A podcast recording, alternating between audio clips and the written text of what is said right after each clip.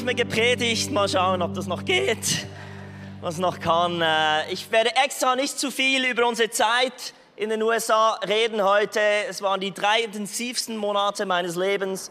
Ähm, ihr werdet über die nächsten drei Jahre vieles davon mitbekommen und ich möchte zuerst auch vieles mit dem Team teilen im August und ich werde Ende August eine neue Predigtserie starten, wo ich vieles von dem, was ich dort erlebt habe, wirklich auch teilen möchte. Also im Sommer bleiben wir jetzt bei den Heroes of Faith und ich habe ein Bild mitgebracht von ähm, dem heutigen ähm, Held. Geht das schon? Bild, bitte das Bild einblenden. Das ist ein Märtyrer, den ich heute vorstellen möchte. Der ist in Indien für Christus gestorben. Und meine Frage ist wirklich, was müsste in deinem Leben passieren, dass du so eine Gewissheit hast, dass du für den Glauben voll und ganz einstehst? Ich finde dieses Bild so krass. Wisst ihr wieso? Weil wir verstehen, wer das ist, wenn wir das nächste Bild sehen. Es ist nämlich ein ganz bekannter, bitte das nächste Bild zeigen. Wer könnte das wohl sein? Das ist der Apostel Thomas, den wir ab und zu ja auch Thomas den Ungläubigen, der ungläubige Thomas nennen. Und er musste ja unbedingt die Wunde von Jesus äh, betatschen oder, jetzt sehen Sie, ich kann wirklich nicht mehr Deutsch, ähm, berühren, genau, um, um herauszufinden. Aber das finde ich so krass, dass dieser Typ das Stigma des Ungläubigen bekommen hat. Wegen einer Aussage, die er gemacht hat. Und so viele andere Jünger, die hatten ja auch nicht alles so super gemacht. Wir sagen ja heute auch nicht zum Petrus, Petrus, der Verleugner Jesu. Und wir sagen auch nicht Judas, der Jesus verraten hat. Wir sagen nicht Judas, der Hinterlistige. Aber wieso in aller Welt haben wir so ein Problem mit Zweifel, dass wir denken, Zweifel und Glaube passt nicht zusammen und jetzt stigmatisieren wir diesen Thomas als Thomas, der Ungläubige. Ich möchte heute den Titel dieser Predigt geben, Zweifel ist der Beweis, dass dein Glaube wächst. Und das Ziel meiner Predigt ist, dass wir merken, wie wichtig der, der Zweifel ist, dass unser Glaube weiterkommt. Ich habe nochmals ein Bild von Thomas. Oder hier ist eine Karte von all den zwölf Jüngern, wo sie hingegangen sind. Wir haben oben links beim Italienstiefel der Petrus. Petrus ist ziemlich weit gegangen. Aber derjenige, der Jünger, der am weitesten von allen gegangen ist, um das Evangelium zu bringen, war unten rechts Thomas, der ungläubige Thomas. Und ich kann euch sagen, das Zweifel, wenn du den Zweifel ernst nimmst und Gott suchst, dann wird der Zweifel dazu führen, dass du weiterkommst als alle anderen. Und ich träume von einer Kirche voller Leute, die weiterkommen als alle anderen, weil der Glaube dazu führen soll, dass wir weiterkommen. Amen. Seid ihr da heute Morgen? Wenn das euer Wunsch ist, dann lass uns zusammen beten. Oh Herr, hilf uns heute zu verstehen, wie wichtig Zweifel ist, wie wir damit umgehen sollen damit wir bei dir landen und unser Glaube weitergeht. Amen. Wir lesen den Predigtext von heute aus Johannes 20, startet im Vers 4, 24. Thomas, der auch Didymus genannt, das heißt Zwilling, einer der zwölf, war nicht dabei gewesen, als Jesus zu den Jüngern gekommen war. Also er hat das große Comeback von Jesus verpasst. Die anderen erzählten ihm, wir haben den Herrn gesehen. Thomas erwiderte, erst wenn ich seine von den Nägeln durchbohrten Hände sehe, ich muss meine Finger auf die durchbohrten Stellen und meine Hand in seine durchbohrten Seite legen. Vorher glaube ich es nicht. Acht Tage später waren die Jünger wieder beisammen. Diesmal war auch Thomas dabei. Mit einem Mal kam Jesus, obwohl die Türen verschlossen waren, zu ihnen herein. Er trat in ihre Mitte und grüßte sie mit den Worten, Shalom, Friede mit euch. Dann wandte er sich zu Thomas. leg deine Finger auf diese Stelle hier und sieh dir meine Hände an, forderte er ihn auf. Reich deine Hand hier und leg sie in meine Seite. Und sei nicht mehr ungläubig, sondern glaube. Thomas sagte zu ihm, mein Herr und mein Gott. Jesus erwiderte, jetzt wo du mich gesehen hast, glaubst du. Glücklich zu nennen sind die, die nicht sehen und trotzdem glauben. Wer von euch hat schon mal Enneagramm gemacht? Das sind, glaube ich, ein paar. Thomas ist eine Nummer 6, diejenigen, die Enneagramm kennen. Man nennt ihn der loyale Skeptiker, der Vorsichtige oder auch der Detektiv. Haben wir irgendwie eine Nummer 6 hier, Enneagramm? Niemand? Oder ihr wollt es nicht zugeben? Wie auch immer. Aber die Nummer 6 sind Leute, die Dinge hinterfragen. Sind Leute, die sich immer wieder absichern müssen und Dinge vorbeugen. Ich finde es interessant, dass wir aber in der Bibel noch zwei andere Stellen finden, wo der Charakter, die Persönlichkeit von Thomas so richtig durchklingt. Die erste Szene ist folgende. Jesus will mit seinen Jüngern zurück nach Judäa gehen, um Lazarus zu besuchen, der wirklich krank war. Und seine Jünger sagen sofort, nee, mach das nicht. Wieso willst du dorthin? Denn das letzte Mal, als wir dort waren, wollten dich die Leute in Judäa steinigen. Und jetzt kommt die coole Antwort. Thomas, den man auch den Zwilling nannte, sagte zu den anderen Jüngern, ja, lasst uns mit Jesus nach Judäa gehen und dort mit ihm sterben. Das sind die Worte des ungläubigen Thomas, der absolut mutig und furchtlos ist. Es gibt eine zweite Szene, wo wir mehr über Thomas erfahren. Und zwar sagt Jesus hier, ähm, er wird jetzt zum Vater gehen und dort hat es viele Wohnungen. Und er wird alles vorbereiten und wird dann zurückkommen zu den Jüngern, um sie dorthin zu begleiten. Aber er sagt ihnen auch, ihr kennt ja den Weg dorthin. Und das ist so eine typische Mathe-Situation. Ich weiß nicht, ob ihr euch an diese Zeiten erinnern könnt, wo er im Klassenraum saß und der, der Lehrer hat Algebra-Rechnungen an die Wandtafel gemacht, hat es erklärt, wie das funktionieren sollte. Und dann sagt er, und jetzt löst ihr die Aufgaben auf Seite 83. Und niemand hat es begriffen. Aber es war logisch, was er gesagt hat. Aber wenn du es selber versuchen musst, hast du keine Chance. Und genau in dieser Situation waren die Jünger. Jesus hat das etwas erklärt. Und niemand hat es begriffen. Und ich liebe, was Thomas dann so schön sagt. Herr, sagte Thomas, wir wissen doch nicht einmal, wohin du gehst. Wie sollen wir denn da dorthin den Weg kennen? Also Thomas zeigt seine Bereitschaft, sich von anderen zu blamieren.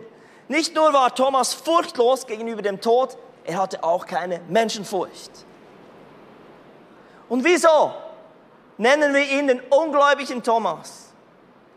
Denn ich glaube nicht, dass Zweifel das Gegenteil ist von Glaube, sondern Furcht ist das Gegenteil von Glaube. Weil Furcht bringt uns nicht weiter, Glaube aber schon. Und bei diesem Mann sehe ich keine Furcht. Aber Zweifel ist da, damit wir anfangen zu suchen. Es gibt zwei Arten von Zweifel. Das müsst ihr wissen. Ja, die gibt es auch. Es gehört zu der guten und ungesunden Sorte. Es gibt den zerstörerischen Zweifel. Wenn du immer suchst, suchst und dich im Kreis bewegst und nie bereit wirst, ganze Sachen mit etwas zu machen, es ist wie der Typ, der eine Frau für zehn Jahre lang datet, zehn Jahre lang in einer Beziehung und immer noch irgendwie es nicht schafft, einen Hochzeitsheiratsantrag zu machen, weil irgendwo sich der nicht getraut, dass irgendwo ein, ein Zweifel, ein, ein Abwarten, vielleicht gibt es ja noch eine andere Option. Zweifel, wenn man immer sucht, klar gibt es immer andere Optionen. Irgendeinmal sollte der, der Zweifel dich dahin führen, dass du eine Gewissheit bekommst. Und der zerstörerische Zweifel, da landest du am Schluss in Isolation und Einsamkeit. wenn du merkst, dass dein Zweifel dich dorthin bringt, dann ist es nicht der Zweifel, von dem ich heute spreche. Denn es gibt auch einen zielführenden Zweifel. Und da glaube ich wirklich, dass, dass der, der, ein gesunder Zweifel wir verstehen mit Kopf, Herz und Bauch. Er führt in die Tiefe und er führt zu positiver Auseinandersetzung, zu Kontakt und zu Begegnung, zu Beziehungen. Ich habe am 11. Mai 2007 in Paris vor dem Sacré-Cœur bin ich auf die Knie und habe um die Hand von Juana angehalten.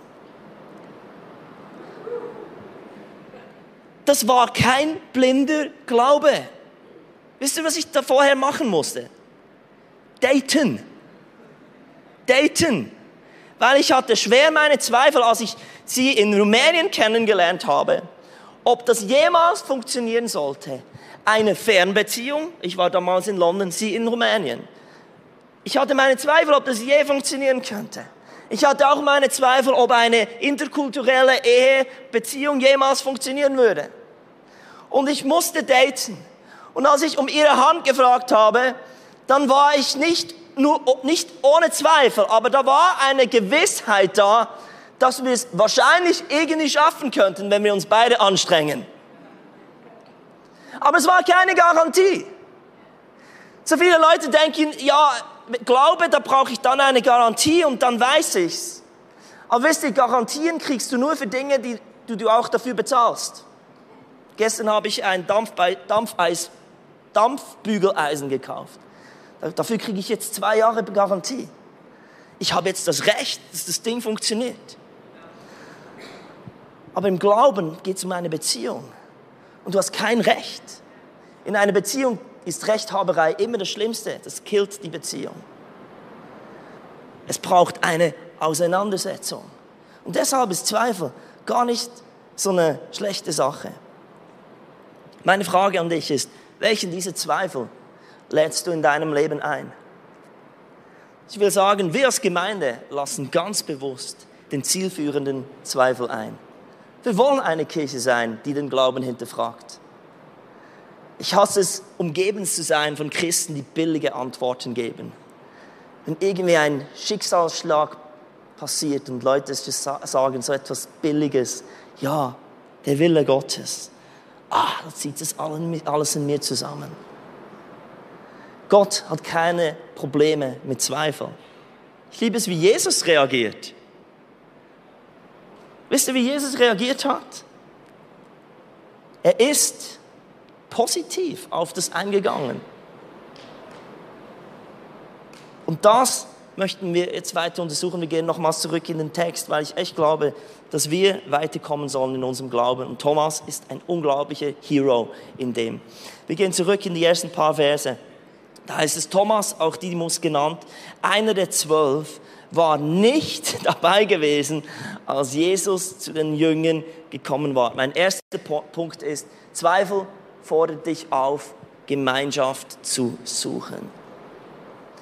Und die bösen Zungen sagen jetzt natürlich, ja, typisch Pastor. Der will jetzt alle, die im Livestream sind und all diejenigen, die unregelmäßig in die Kirche kommen, dazu auffordern, regelmäßiger zu kommen und Gemeinschaft zu suchen, noch Teil einer Kleingruppe zu werden und sich richtig voll reinzugeben. Ja, das hat einen Aspekt, aber ich möchte im Fall nicht unbedingt auf das eingehen.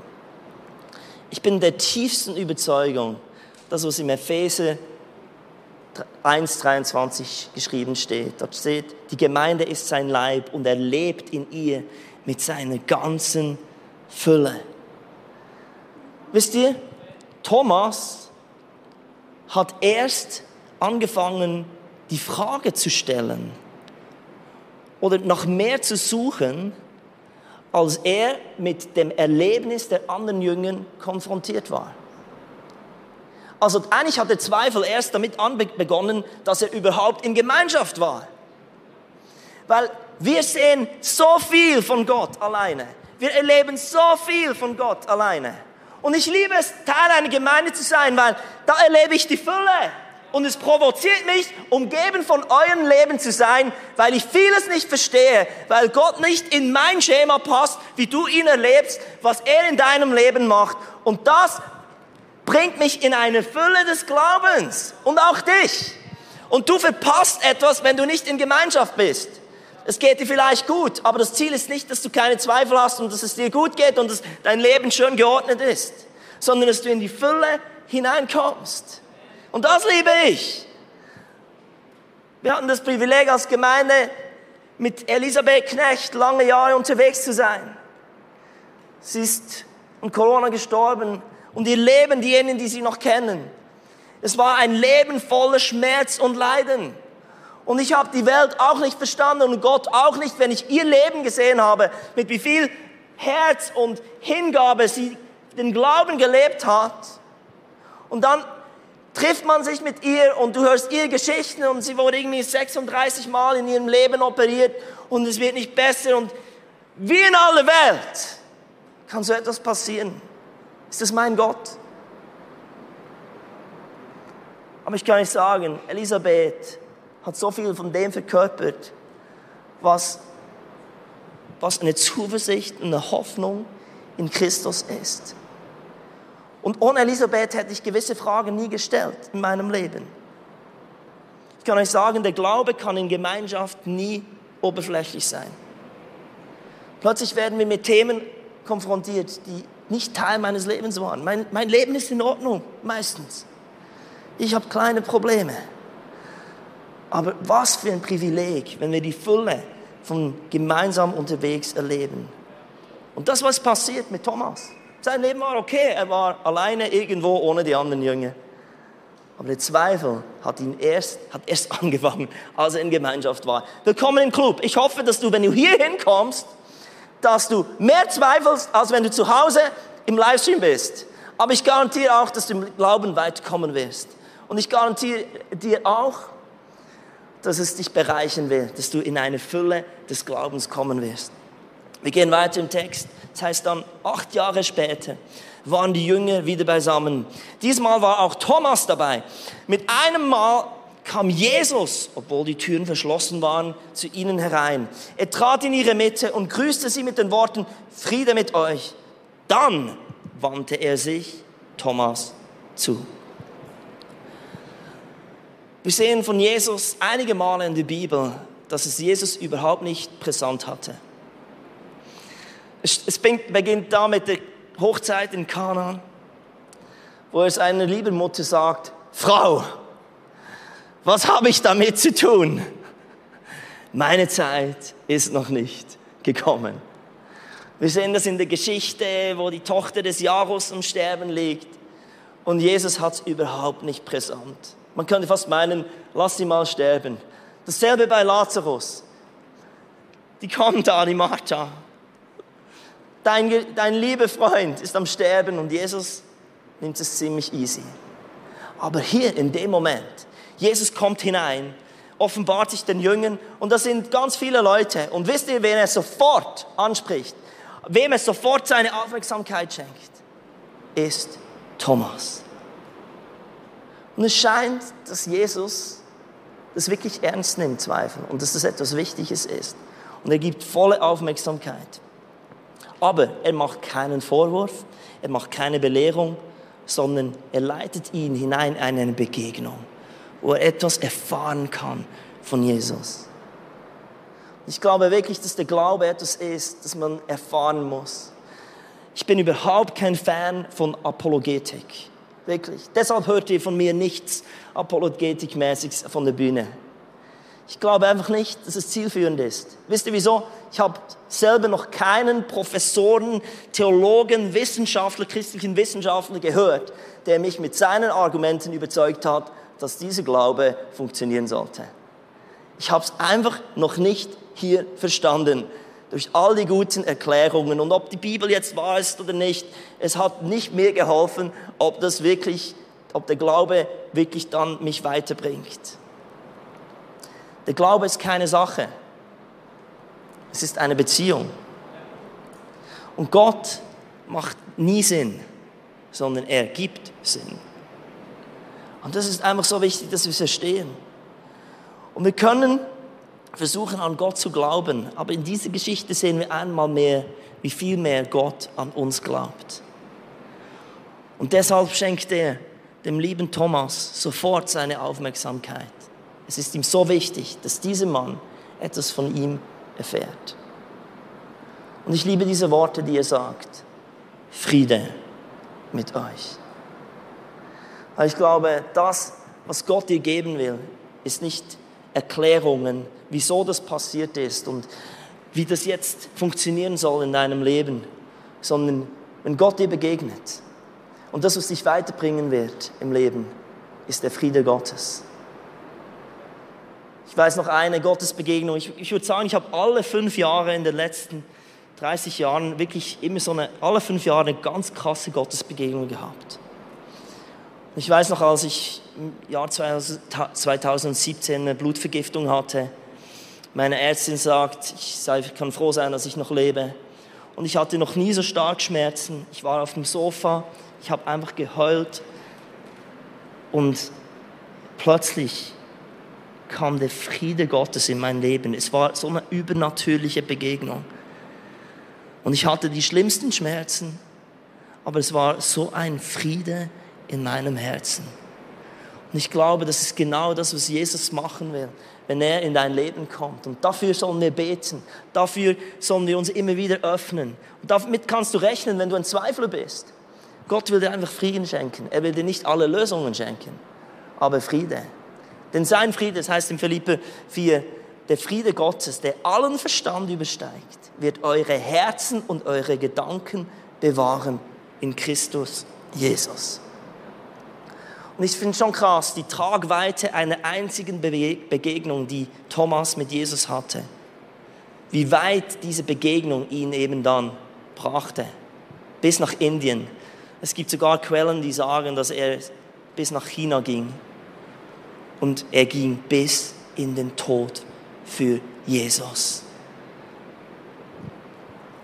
Der dritte Punkt, wir lesen hier weiter, leg deinen Finger auf diese Stelle hier und sieh dir meine Hände an, forderte er, forderte ihn auf. Reich deine Hand her und leg sie in meine Seite und sei nicht mehr ungläubig, sondern glaube. Thomas sagte zu ihm, mein Herr und mein Gott. Jesus erwiderte, jetzt wo du mich gesehen hast, glaubst du.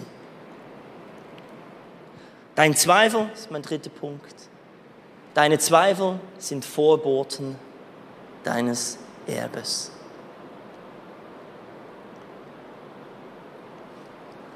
Dort, wo du momentan zweifelst, glaube ich, dass Gott seine Finger im Spiel hat. Denn da, wo du momentan stehst, Glaube ist wie ein, ein Tank. Und dein Tank ist, ist zu klein für dort, wo dich Gott hinnehmen möchte. Und die Differenz zwischen deinem Glaubenstank und dem prophetischen, das Gott für dein Leben hat, das nennst du dann Zweifel. Und wir können eigentlich Gottes Herz verstehen. Wenn, du, wenn, wenn Dinge in deinem Leben passieren und du zweifelst plötzlich, denkst, wow, bist du da drin? Dann ist die Chance groß, dass Gott genau drin ist und jetzt etwas mit deinem Glauben tun will, dass du dieses Land dann besitzt. Wisst ihr, er hat gezweifelt, der Thomas, er hat die Auferstehung Jesus bezweifelt. Er wollte unbedingt sehen, ist das wahr? Und es ist genau am Schluss die Auferstehung Jesus, dass er sagen konnte, mein Herr und mein Gott. Er ist übrigens der erste Mensch in der Bibel, der Jesus als Gott in Verbindung gebracht hat. Vorher haben sie nur gesagt, der Sohn Gottes, aber dass Jesus wirklich Gott ist. Thomas war der Erste. Mein Gott. Und das hat seinen Glauben so getragen. Und am Schluss ist er für die Auferstehung, hat er in, nach Indien das Evangelium gebracht. Ich war in dieser Gegend in Chennai, wo Thomas gelandet ist. Und heute ist dort die Kirche lebendig. Wegen einem Mann. Die Auferstehung Jesu ist dort lebendig. Das war sein Erbe genau das, was er eigentlich bezweifelt hat. Und ich möchte dich heute herausfordern und ehrlich gesagt ermutigen, dass diese Zweifel, die, die Zweifel, die du hast, dass das genau etwas ist, wo Gott dich eigentlich hinführen möchte. Denn Zweifel sind ein unglaublich guter Motivator, oder nicht? Ich liebe es an Thomas, dass er ehrlich genug war, gesagt hat, mein Glaube reicht jetzt nicht aus. Ich muss mehr haben von Jesus. Und er hat alles unternommen, dass sein Glaube wachsen konnte. So viele Christen haben das Gefühl, oh, Zweifel und oh, es ist noch eine Attacke und bitte betet für mich. Hört auf zu beten, wenn jemand Zweifel hat. Oder wenn ihr Zweifel habt, wenn könnt für andere beten. Sucht Jesus.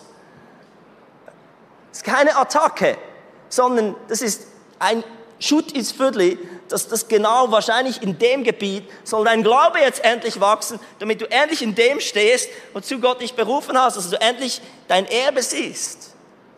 Deshalb ist Glaube eine gute Sache und nicht etwas, was wir als Kirche Angst haben müssen. Der Zweifel gehört dazu, dass wir wachsen. Und dann dieser Satz, glücklich zu nennen, sind die, die nicht sehen und trotzdem glauben. Ich habe den lange studiert, dachte, hm, das passt irgendwie nicht. Aber es ist mir plötzlich aufgegangen. Jesus nimmt nicht Bezug auf den Zweifel oder promotet jetzt ah, okay, du musst einen blinden Glauben haben, damit du zu mir gehörst. Sondern er nimmt, glücklich zu nennen sind die. Er nimmt Bezug auf die Aktion, die Thomas gemacht hat.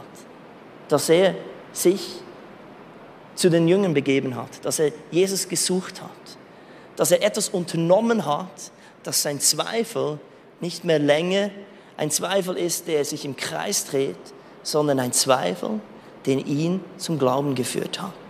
Und darauf nimmt Jesus Bezug. Er nimmt Bezug auf den Prozess, der passiert ist.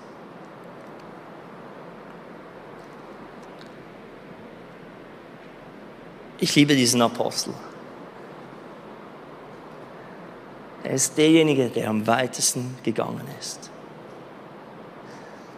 Ich würde gerne beten, das Worship-Team darf nach vorne kommen. Und wisst ihr was? Wir beten nicht für diejenigen, die zweifeln hier. Weil wir wollen ja zweifeln. Sonst habt ihr nicht gut hingehört. Wenn du jetzt hier bist und denkst, oh, okay, ich zweifle und jetzt wird dann für mich gebetet. Nee, machen wir nicht. Ich möchte, dass ihr aufsteht und wir beten jetzt für diejenigen, die nicht zweifeln, denn ihr habt ein Riesenproblem. Ihr kommt nicht weiter. Ihr seid genügsam. Und das ist super gefährlich. Ihr habt eure kleine Welt, ihr versteht alles. Und es ist wunderbar, Judy Hui.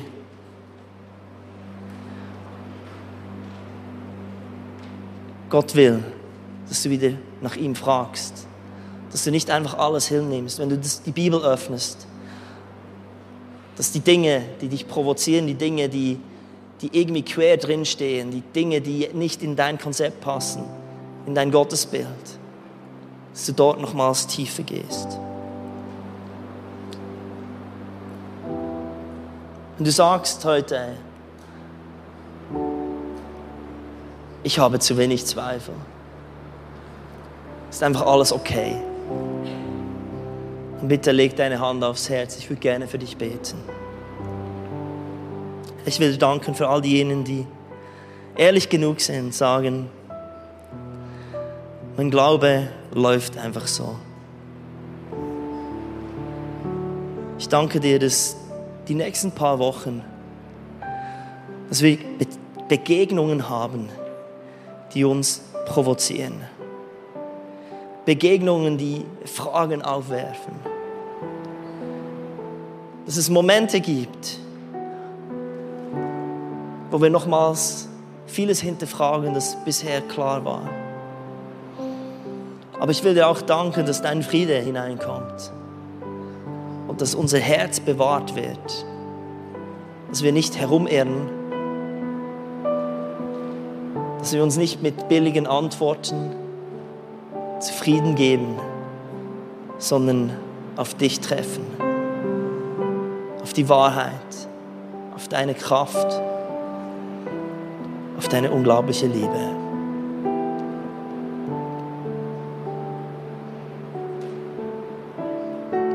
Danke, dass du so stark an uns glaubst, dass du dich auch finden lässt, wenn wir dich suchen. Amen. Ich würde gerne noch zusammen für unsere Eltern, ich hatte stark den Eindruck, dass wir für unsere Eltern, für unsere Geschwister und für unsere Kinder beten sollen. Viele von uns haben bestimmt jemanden in der Familie, der zweifelt am christlichen Glauben, an Jesus. Lass uns dafür beten, weil das ist ihr Erbe. Zum Glück zweifeln sie, weil sie interessieren sich, sie sind auf der Suche. Halleluja! Wenn sie nicht zweifeln würden, dann äh, hätte ich echt ein größeres Problem. Und Herr, wir legen dir wirklich alle unsere Leute, unsere Families hin und glauben echt, dass du dazu hilfst, dass ihr Zweifel ein zielführender Zweifel ist. Dort, wo sie auf der Suche sind, Herr, dass sie Begegnungen mit dir haben. Du lässt dich finden, Herr. Und das sprechen wir hinein, Herr, dass du in Träumen ihnen begegnest, dass du durch unseren Glauben, den wir tragen, den wir verkörpern, dass du etwas provozierst, Herr, das zu dir führend ist, Herr. Und danke, Herr, dass wir uns nicht sorgen müssen, sondern dass du deine Hand im Spiel hast. Das wollen wir einfach glauben. Herr, wir sehen, wie unsere geliebten Menschen an einem Ort sind, wo ihr Glaube sie weiterbringt als dort, wo sie sind. Dass sie in ihre Berufung, in ihr Erbe hineinkommen. Amen. Amen. Wir wollen heute zusammen noch das Abendmahl feiern, auch ihr, die online dabei seid. Ihr könnt es jetzt mit uns zusammen tun. Und ich glaube, das Abendmahl ist so der beste Beweis, dass Gott an uns glaubt. Und wir wollen einfach einen Moment nehmen, wo wir uns wieder daran erinnern wollen, dass er uns zuerst geliebt hat. Und ich glaube, dass diese Anerkennung, die er uns gibt, die sollte uns Flügel verleihen. Und die sollte uns wieder neu für die Herausforderungen, in denen wir stehen, befähigen. Das Brot, das er gebrochen hat, das symbolisiert, dass er sein Ganzes gegeben hat, seinen Leib für uns. Und das Blut, der Traubensaft, den wir hier haben heute, symbolisiert den Bund, den er mit uns eingehen will. Es ist eine Beziehung. Wir haben kein Recht, sondern es ist ein Geschenk. Es gibt keine Garantie, sondern ein Privileg. Und lass uns einfach einen Moment in der Gegenwart Gottes sein. Und das Worship-Team wird dann diese Zeit abschließen mit einem Song, wo wir wirklich nochmals einsteigen. Wir haben zwei Stationen, drei Stationen, eine oben, hier eine und dort hinten eine. Ihr könnt hingehen, nehmt das Brot, geht zurück zu eurem Platz und werdet in einem Moment still. Und dort, wo ihr zweifelt, bitte akzeptiert diesen Zweifel mal und versucht nicht euch selbst zu verurteilen oder den zu verdrängen, sondern legt es Gott hin, seid ehrlich. Thomas war so ehrlich vor Gott, hat alles gesagt und es nicht verdrängt. Und lasst den Frieden Gottes in euch wohnen. Amen. Ist eröffnet.